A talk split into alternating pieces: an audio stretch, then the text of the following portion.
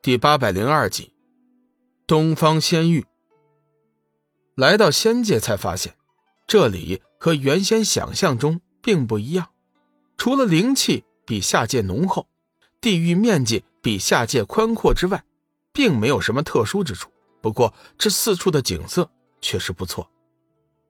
白羽已经意识到了龙宇的重要性，处处对他恭敬有加。打从进入仙界后。就充当了龙宇一行人的导游。放眼看去，整个仙界都充满了袅袅的烟雾，甚至接近地面都是被烟雾笼罩着。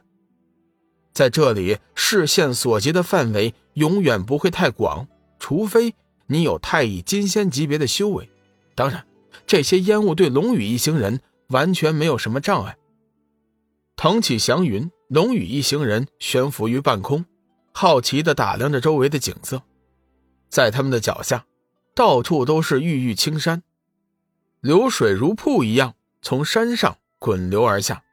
你甚至弄不明白水的源头在哪里，只能是用心去感受着流水的欢腾雀跃和青山的沉着稳健。这里好美啊，小雨，不如我们下去看看吧。女人爱美的天性充分地表现了出来。看到美妙的东西，总会不自觉的去接触。龙宇不忍扫了小玉三女的兴致，微微一笑：“ 好吧，我们下去走走吧。公子，这里是仙界的原始森林，属于西方仙主的管辖属地。我看我们还是赶路要紧。我东方仙域景色比这宜人的地方多了去了，到时候我定会陪公子与三位仙子畅游。”东方仙主不想叫别人看到自己和龙宇在一起，以免过早的与中央帝君为敌。龙宇淡淡道：“无妨。”地面上，山间水流汇成的小溪在山间里流淌着，小溪两侧开满了各式各样美丽的鲜花，好像一个个正值花季的少女一样，绽放着最美丽的一面。龙宇发现。那些鲜花竟然都是世间少有的灵花，其中有几位更是炼制丹药的绝佳材料。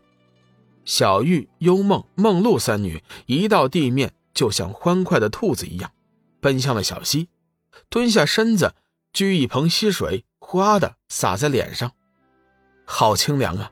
那是一种沁人心脾的清凉，小玉简直就有些陶醉了。小雨。这溪水好清凉，你快过来呀！梦露朝着身后的龙宇喊道。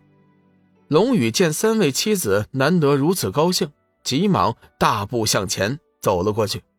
幽梦急忙举一盆溪水，溅到了龙宇的脸上，大笑不已。龙宇自不示弱，同样的方式还击幽梦，顿时一场一对三的水战开始了。毕竟是一对三。龙宇很快就被三女弄成了落汤鸡，看着龙宇一家四口的幸福，美姬又是嫉妒又是羡慕，多么希望自己也能加入其中啊！白羽是哭笑不得，他实在是无法想象，以龙宇和三女的修为，居然会做出如此幼稚的事情。更令他不解的是，他们如此乐此不疲，一副享受的样子。银铃般的欢快笑声，不时的在山中回荡着。小玉三女快乐的就像是小鸟一样，在天地之间自由的飞舞。白羽欲言又止，好几次都想开口劝说龙宇早点离开，但是话到嘴边又生生的咽了下去。为了防止意外，他只好叫魅姬四处查看，一旦发现西方仙域的仙人，即刻回报。时间不大，美姬便面带惊慌之色的赶了回来。仙主，大事不妙，前面似乎有两队仙人在斗法。白羽急忙上前，把魅姬侦查到的消息告诉了龙宇，请他即刻离开这里，前去东方仙域。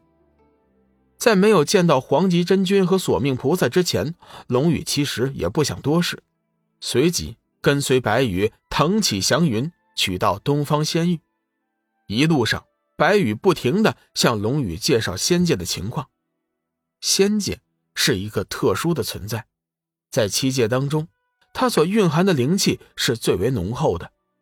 在数万年前，仙界曾是七界之中最为强大的一界，但是后来，因为中央帝君的无能，使得仙界的局势发生了一些微妙的变化。四大仙主也趁机各自为政，致使仙界的势力分散了。当然，因为有三清尊神的镇压，目前为止各方势力并没有太大的动作，只是在暗中行动。不过，仙界的衰落已经是无可避免了。现在的仙界看似强大，但是却是外强中干。仙界有一个最大的特点，就是地域十分广阔，直到现在。没有谁能说得清楚，仙界究竟有多大。即便是仙界的主宰中央帝君，甚至连三清尊神，估计也说不清楚仙界到底有多大。据说万年前，中央帝君曾经施展无上神通，以神识进行探查仙界的地域空间。后来发现，整个空间就好像是无限大一般。任凭你有多么强大的神识，也始终是探查不到边界。就目前所探知的地域，依旧势力划分可以分为几个部分。首先是中央帝君掌管的中央仙域，这一片地域是目前仙界中势力最强、面积最大、灵气最浓的地域。整个地域的仙人有八十万之众。接下来便是四大仙主的领地。四大仙主以四方守护神兽为界，分为东南西北四大仙域。东方青龙所属的仙域是白羽属地，共有仙人四十万人，是四大仙主中势力最为强劲的一路。白羽为人亲和，在仙界素有名声，加上人长得英俊，是众多女仙心中的白马王子。不过，终究是落花有情，流水无意。任凭仙女们如何追求，白羽就是不假颜色。